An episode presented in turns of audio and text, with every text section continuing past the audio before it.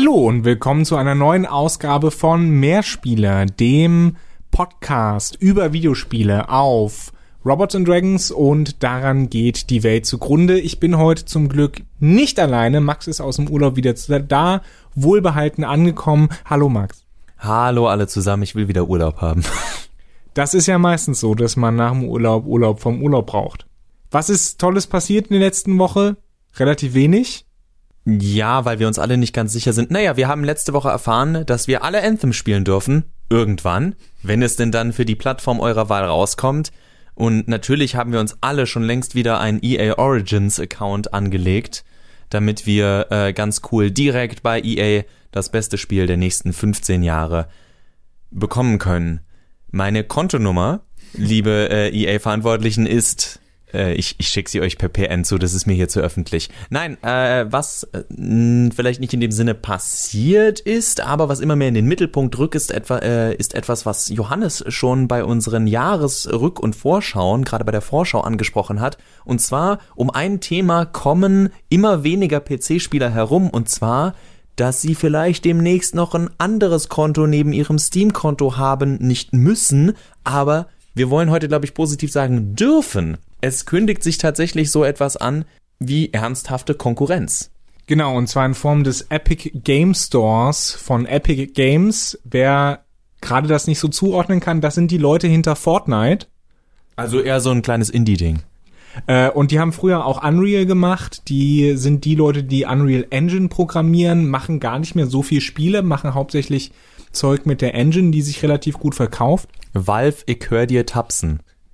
Äh, ja, man muss dazu sagen, also die Unreal Engine ist relativ verbreitet. XCOM beispielsweise basiert auf der, auf der Unreal Engine. Fast alles. Aber wir wollen nicht über die Engine reden, sondern den Launcher beziehungsweise den Game Store, den Epic Games, ich glaube im November oder Dezember ähm, eröffnet hat und das auch ganz klar als Ansage gegen die marktbeherrschende Firma oder das marktbeherrschende Programm Steam, kennen wir ja alle von Valve, die ja auch eigentlich nichts nix mehr programmieren, sondern nur noch über Steam leben und vielleicht noch ein bisschen Dota nebenbei organisieren. Und noch schlimmer als nicht nur äh, nicht programmieren, sondern im letzten Jahr auch mehr oder weniger mitverantwortlich sind für eine der schlimmsten Fortsetzungen aller Zeiten. Und zwar reden wir natürlich von äh, dem guten alten Freeman Gordon, der eine ganz, ganz fürchterliche, äh, offen developte und ja, ja, hier könnt, könnt die Likeness benutzen, benutzt die Rechte, ist uns egal, Hauptsache, Hauptsache Greenlight, Hauptsache Schotter. Hunt the Freeman heißt das Ganze, wollen wir euch jetzt nicht mit langweilen, könnt ihr selber googeln, äh, ist eine traurige Geschichte. Ähm, insgesamt, wie diese ganze Steam, Indie, Greenlight-Sache ähm, ein bisschen problematisch ist weil Steam da auf seinen Service letztlich irgendwann gesagt hat, nee, wir kontrollieren nicht mehr, wir haben keinen Bock mehr hier Qualitätskontrolle zu machen, das sollen die Nutzer selber regeln. Also auch nur, falls jetzt jemand sagt, oh, das war doch gar kein Greenlight. Ähm, es geht um eben diese Greenlight-Politik und gerade auf dieser Greenlight-Politik beruht so etwas, dass so etwas wie Hunt the Freeman, äh, Hunt the Freeman überhaupt rauskommen konnte, denn äh, Half-Life 3 es konnte nie so gut werden. Ein Half-Life 3 kann nicht, wenn, falls es jemals rauskommen würde, kann nicht so gut werden, wie die Erwartung ist. Dafür ist die Erwartung einfach schon durch die Zeitebene zu lang, zu groß geworden. Aber dann sowas rausrotzen zu lassen, nicht mal selber rauszurotzen. Wir wollen ja heute eben nicht, wie du gesagt hast, so viel über Steam reden und über Valve reden, sondern eben über Epic und das Interessante an Epic ist ja, dass sie am Anfang etwas machen, was wir erstmal ganz gut finden. Und zwar, sie unterstützen so mittelgroße und ein paar kleinere Developer und fordern dafür äh, Timed Exclusives, also so für ein Jahr oder ein halbes Jahr oder was dann auch immer ausgehandelt wird. Das haben wir ja auch schon gesehen, beispielsweise, wenn wer sich an den Launch von, ich glaube, Rise of the Tomb Raider erinnert, wo es hieß, ja, wir sind exklusiv auf der, oh Gott, Xbox für ein Jahr. ne, also äh, das System kennen wir eigentlich schon, dieser Timed Exclusive, sollte keinen mehr überraschen. Aber Epic Games hat es halt geschafft, mehrere interessante Titel auch. Ich hatte schon Ashen erwähnt ähm, als Dark Souls Clone. exklusiv eben für seinen Store, zumindest eine Zeit lang zu buchen. Jetzt kam auch noch ein relativ großer Titel dazu, nämlich Metro Exodus, äh, hieß es in der letzten Woche, wird es ein Jahr lang nur auf dem Epic Game Store geben. Was ungefähr jetzt so verwirrend ist, dadurch, dass es ja Pre-Order für die anderen Plattformen schon gab, äh, so Anthem durchaus mithalten kann. Pre-Orderer bekommen die Spiele weiterhin, aber es ist dann jetzt irgendwie nicht mehr möglich, die Spiele über andere Plattformen zu ersteigern, was was halt interessant an dieser Sache ist, äh, genau wie ich weiß noch damals eben, weil du Rise of the Tomb Raider ansprichst, wo viele gesagt haben, öh, das ist ja total dumm von Crystal Dynamics, dass sie das machen. Nee, denn für die Studios, die Studios würden das nicht machen, die Publisher würden sich das nicht machen, äh, würden das nicht machen, wenn es sich nicht garantiert für sie lohnt. Wenn jemand darunter gelitten hat, dann in dem Fall damals äh, äh, Windows, Microsoft, weil sie nicht so viele Einheiten verkaufen konnten von dem Spiel. Ich gehe fest davon aus, dass diese Deals A äh, mit einem mit einem sozusagen einem Grundgehalt, einem Grundwert äh, ausgeglichen werden und dann die Beteiligung schlichtweg höher ist. Auch, gerade auch, weil dann der Epic Game Store weiß, wir werden nicht so viele Einheiten verkaufen, wir können uns das, also sie können sich so oder so leisten, aber wir können uns das leisten, zu sagen, okay, wir wollen nicht 15 Prozent oder 20 Prozent, es reicht uns, wenn wir 12 oder 10 Prozent bekommen. Genau, die Kondition ist auch das, was die Entwickler und Publisher eben auf den Epic Game Store locken soll. Steam nimmt von äh, dem Umsatz, den ein Spiel auf seiner Plattform macht, 30 Prozent. Das heißt, 70 Prozent teilen sich nochmal Publisher und Developer. Und Epic Games hat gesagt, nee, wir nehmen nur 12%. Das heißt, 88% bleiben für Publisher und Developer, was natürlich wesentlich attraktiver ist, vor allen Dingen, wenn du ein kleinerer Entwickler bist. Deswegen, glaube ich, ist der Epic Games Store momentan auch so beliebt. Vor allen Dingen muss man sich klar machen, vor ein paar Monaten hat Epic Games gesagt, naja, unser Fortnite Launcher läuft auf 125 Millionen Maschinen der Fortnite Launcher beziehungsweise der Epic Game Launcher wurde eben ausgebaut jetzt zum Store. Das heißt, du hast bumm sofort eine Käufer- und Käuferinnenbasis von wenigstens 125, wenn mittlerweile nicht noch mehr Millionen Leuten, die dein Angebot sehen, die dein Spiel sehen können.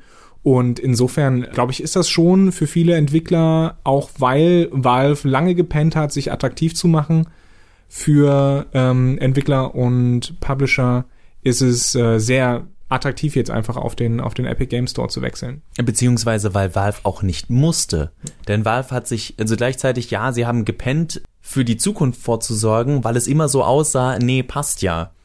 Da gibt's ja, da gibt's ja viele viele Beispiele. Also streng genommen kann man natürlich immer sagen, es ist kein Monopol, aber äh, ein Oligarch äh, ist Steam mindestens denn die, denn die Konkurrenz war ja nahezu nicht existent und Valve konnte immer problemlos sagen, okay, wenn ihr den Preis um 50 Prozent reduziert, reduzieren wir halt eine Woche oder zwei Wochen lang um 70%. Prozent. Das ist für uns überhaupt kein Problem, weil wir so viel Schotter damit machen. St dieses, diese grandiosen, nenne ich es jetzt mal, Steam-Preise sind ja der Grund dafür, dass so viele Leute einen Backlog inzwischen von 100, 120, 150 Spielen haben. Inzwischen also bei Konsolen passiert das auch mal, dass man so fünf, sechs Spiele hat, die man noch nicht gespielt hat, weil man sie irgendwann im Sale gekauft hat. Aber bei Steam ist es regelmäßig so, dass du einen AAA-Titel dann halt mal nach einem halben Jahr schon für 10 Euro oder so angeboten bekommst oder na, okay, ein bisschen länger vielleicht. Mittlerweile nicht mehr tatsächlich. Aber gerade am Anfang und sie machen immer wie in, in höherer Frequenz als zum Beispiel die Konsolenanbieter, gerade zu, äh, gerade PlayStation, da kann ich es direkt sagen, äh, weil ich es da ja auch mitbekomme das sind, das ist ein viel höheres Preisgefälle, was viel schneller stattfindet und gerade auch kleine Indie-Titel werden ganz oft verschachert, die äh, auch nach Jahren manchmal bei bei äh, Shovel Knight zum Beispiel gibt's schon ewig. Ich warte auf einen Sale, aber die wollen immer noch 15 Euro und ich sollte einfach 15 Euro für dieses Spiel ausgeben.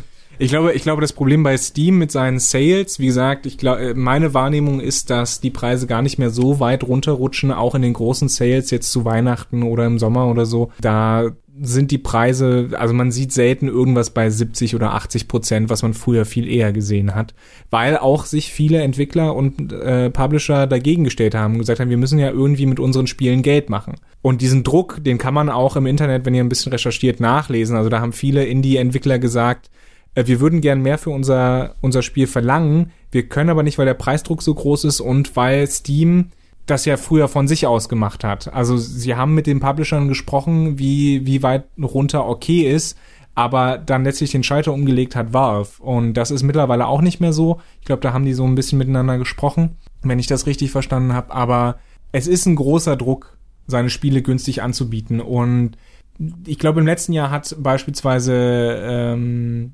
diese, diese Tetris Extended, nee, wie heißt es? Auf jeden Fall, dieser Titel kostet halt 30 Euro. Und die Leute sagen, pff, das ist Tetris, warum soll ich dafür 30 Euro ausgeben?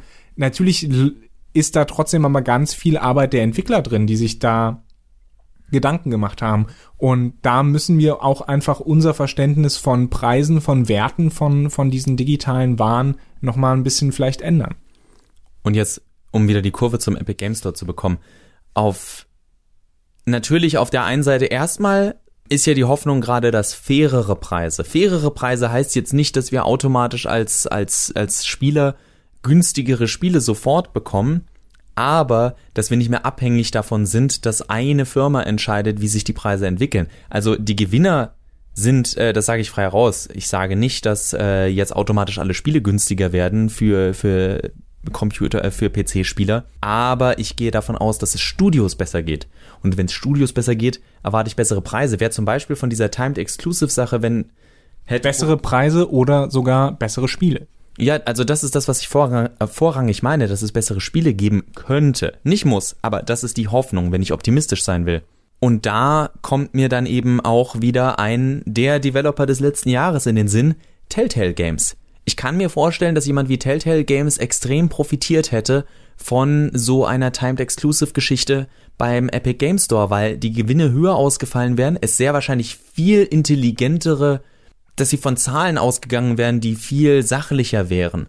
Bei so einer Exclusive-Sache wärst du gleich von ganz anderen Käuferzahlen ausgegangen, denn da hat man ja mitbekommen, dass es eine finanzielle Milchmädchenrechnung äh, war. Und wenn solche Entwickler, auch Supergiant Games, wenn äh, Hades gut über den Epic Game Store läuft und sie dann tatsächlich merken, naja, und da machen wir pro verkaufte Einheit nun mal einen viel größeren Gewinn in Relation, dann kann man auch gerade als kleines Studio sagen, okay, unser Zielmarkt ist sowieso, keine Ahnung, 20.000, 50.000, 100.000 verkaufte Spiele weltweit. Das sind unsere Zahlen. Wir wollen, wir, wir planen nicht für Millionen und da kannst du, denke ich, viel intelligenter planen, was sich auf alle Themen, die wir zwischen den Jahren jetzt hatten, die Arbeitsbedingungen für bei äh, Spieleherstellern, die äh, überhaupt diese ganzen im Ende geht es nun mal um Geld. Es ist ein Geschäft, womit Leute ihre Familien ernähren, äh, womit sie selbst auskommen und gerade dafür äh, ist keine Planbarkeit gegeben, wenn du nur einen Vertreiber hast, wenn du zum Beispiel jemand bist, der nun mal nur für PC entwickelt und da ist Steam und die können mehr oder weniger frei damit umgehen. Du hast gesagt, natürlich, es hat sich ein bisschen geändert, aber es hat sich eben auch nur ein bisschen geändert. Es gibt immer noch Sachen wie Greenlight. Es gibt immer noch Spiele, die einfach durch, durchgehauen werden und dann ist da mal ein Scam dabei, wie Hunter Freeman, der seine, äh, keine Ahnung, 30, 20, 30 Euro haben will für einen buggy zusammengesetzten äh, Titel, wogegen dann andere Entwickler wirklich schöne Spiele raushauen wie Telltale Games, auch wenn ich nicht ihr größter Fan bin, aber da steckt wirklich Arbeit dahinter und die gehen bankrott, während sich die Leute vorher noch halb tot gearbeitet haben, weil man nur noch versucht hat, über Quantität und viele Episoden irgendwie diese ganzen Verluste wettzumachen. Ich glaube, wir sind uns einig, dass die Konkurrenz zu Steam eigentlich eine gute Sache ist, ähm, weil auch wenn wir keine großen Fans äh, äh, des Kapitalismus sind und trotzdem, auch nicht von Epic Games und auch nicht von Epic Games äh, und auch nicht von Valve, aber Wettbewerb schadet selten, wenn es richtiger Wettbewerb ist. Insofern gut, gut, dass es da vielleicht ein bisschen Konkurrenz gibt und auch Druck zur Innovation für, für Valve. Jetzt ist es aber fraglich, ob diese Timed Exclusive Geschichte äh, wirklich zum gewünschten Erfolg führt für den Epic Game Store. Äh, nicht zuletzt, weil man ja in gewisser Weise Spiele, PC-Spiele letztlich und Spielerinnen natürlich auch ein bisschen als Geisel nimmt. Ja, man nimmt die Spiele als Geisel, um die Leute dahin zu locken. Und die Frage ist, ob das, ja, zielführend ist, den Epic Game Store beliebt zu machen. Ich denke ja. Ich denke, dass es klappt und mein Beispiel dafür, also, ist Amazon. Viele Leute haben sich gefragt am Anfang, Amazon und Netflix äh, haben sich am Anfang. Netflix wurde hier in Deutschland, wir sind technologisch ein bisschen rückständig in Deutschland. So, funktioniert doch, warum soll ich was Neues ausprobieren? Und es gab natürlich auch immer Anpassungsschwierigkeiten. Netflix hat sich vor ein paar Jahren nicht wirklich gelohnt. Amazon äh, Prime und damit verbunden eben auch das Video und das Musikportal wurde nicht viel genutzt, aber es wird mehr und mehr genutzt. Das hat einen Grund, dass das inzwischen eine der drei wertvollsten Unternehmen der Welt ist. Und ich denke, gleichzeitig denke ich tatsächlich auch, dass Amazon in diesen Markt mit eingreifen wird. Amazon wird auch in naher Zukunft eine Art äh, geordneteres Gaming-Portal reinführen und es wird wichtig sein. Es wird gerade auch für Epic Game, äh, den Epic Game Store wichtig sein, dass er jetzt schon genug Schienen legen kann. Und wenn das über Timed Exclusives funktioniert und teilweise auch über langfristige Exclusives, ist das okay. Ich finde es in Ordnung, dass man nicht jedes Spiel immer spielen kann. Wir leben jetzt seit wie viel? Seit 30 Jahren mit Nintendo ich jammer doch auch nicht, dass ich Nintendo-Spiele nicht spielen kann, wenn ich keine Nintendo-Konsole habe. Und da auch zu Preispolitik, Nintendo bringt halt auch 2D-Jump'n'Run-Spiele raus und sagt 70 Tacken bitte. Das ist eine Preispolitik, die man eben fahren kann. Das finde ich in Ordnung, denn es ist eine eigene kreative Leistung. Wenn wir sagen, Mario ist unsere Marke, die haben wir geschaffen. Wenn ihr Mario spielen wollt, müsst ihr zu uns kommen. Wenn ihr Fortnite spielen wollt, müsst ihr zu Epic Games gehen. Also ich denke schon, gerade im Konsolenmarkt hat sich auch gezeigt, Sony ist sehr gut damit gefahren dass sie sich besser profilieren konnten in ihrem, äh, in ihrem Exclusive-Markt. Und wer darauf steht, wer auf Marken steht, der wird sich da auch dran orientieren und früher oder später auch einen Schlussstrich ziehen und aus Einfachheit sagen, nein, ich nutze entweder den Epic Game Store oder Steam. Das wird jetzt am Anfang schwierig für Epic äh, genug Leute rüberzuziehen, aber die Zeit hat gezeigt, es funktioniert. Die Leute, die am Anfang vielleicht nicht äh, iTunes benutzt haben, nutzen inzwischen iTunes. Die Leute, die Amazon nicht genutzt haben, nutzen inzwischen Amazon. Wenn das Angebot stetig da ist, stetig wächst und der Mehrwert irgendwann einfach da ist und der offenbart sich meistens durch Exclusives oder frühzeitige, und das ist in dem Sinne ja Timed Exclusive, dass du frühzeitig auf was zugreifen kannst. Wenn das dauerhaft gegeben ist, dann denke ich, wird das funktionieren. Wie groß sie werden, ist die Frage aber es muss ja auch nicht sein, dass äh, der Epic Game Store jetzt sagt, wir wollen ein gleichwertiger Gegner sein, sondern es kann sein, dass sie sagen, wir wollen eine Alternative sein. Und wenn wir 10% abzwacken können von dem, was Steam derzeit hat, geht's uns richtig, richtig gut. Ob sie dann nachher natürlich immer größer werden wollen, Power Capitalismus all the way, klar, kann passieren, aber ich denke gerade für den Anfang sieht es für mich nach einem sehr veritablen Geschäft aus, was die da starten. Naja, ich glaube, die haben erstmal ganz viel da auch in die, in die, in die Infrastruktur reingepumpt, in eben Angebote an Entwickler, äh, ihre Spiele erstmal exklusiv über den Epic Game Store zu launchen. Ich glaube, am Ende ist es auch eine Frage dessen, wie bequem der Epic Game Store ist. Also Steam hat ganz viel damit äh, gearbeitet, einfach, dass es wirklich äh, bequem ist für die Leute, dass es einfacher ist, sich ein Spiel für, weiß ich nicht, 10, 15, vielleicht auch 50 Euro bei Steam zu kaufen, als beispielsweise es ähm, zu Raubkopieren. Das war eines der ganz großen Elemente äh, oder Argumente von ähm, Gabe Newell, dem Chef von Valve, der gesagt hat, wir müssen einfach bequemer sein als Raubkopien. Und das hat ähm, Steam ja relativ gut hinbekommen. Es ist für mich wirklich einfacher zu gucken, hat Steam das Spiel da, kann ich es mir gerade leisten, okay, super, zack, kaufe ich. Kann der Epic Game Store das auch? Werden wir herausfinden müssen wie gesagt, ich, ich begrüße die Konkurrenz zu, zu Steam. Ich bin ein bisschen skeptisch, ob es eben der richtige Weg ist. Da hat äh, John Walker von Rock Paper Shotgun eben auch äh, argumentiert, dass es gut ist, dass dass Steam Konkurrenz bekommt, aber dass die Art und Weise, wie Epic Games so das macht, vielleicht nicht hilfreich ist.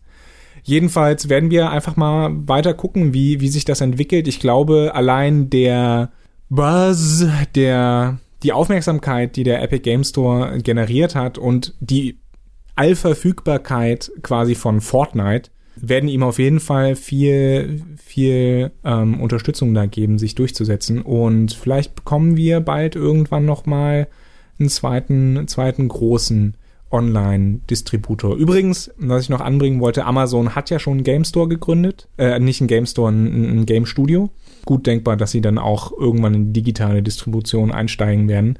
Mal schauen. Ich werde mich auf jeden Fall wahrscheinlich, wenn Ashen weiter exklusiv bleibt für den Epic Game Store, werde ich mich da auf jeden Fall irgendwann auch nochmal anmelden müssen, äh, weil mich dieses Spiel schon sehr interessiert. In diesem Sinne, das sind unsere Gedanken zum Epic Game Store. Startet euren persönlichen Fortnite-Dienst zum Abschluss dieser Episode. Uff, uff, uff. Und sagt uns doch bitte, was ihr zu dem Thema denkt. Ist euch das Thema äh, Epic Game Store schon untergekommen? Wenn ja, wie findet ihr das fragwürdig? Wie die arbeiten findet ihr? Wie, wie gesagt, ich finde es sehr nachvollziehbar. Ich verstehe Kritik daran, aber gleichzeitig sehe ich ehrlich gesagt in so einem großen Business keinen Game Store, der plötzlich kommt, der sagt, hey, wir sind wie Good Old Gaming, nur können tatsächlich eins zu eins mithalten.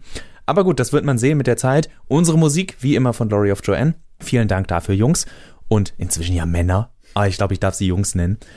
Und äh, wir hören uns aller Voraussicht nächste Woche zu einem Thema, das hoffentlich mindestens genauso. Ich habe das Gefühl, das war seit langem mal wieder eine Episode, wo wir relativ optimistisch, positiv rangehen konnten, trotz äh, AAA. Auf Wiederhören, das Jahr ist ja noch jung. Ciao.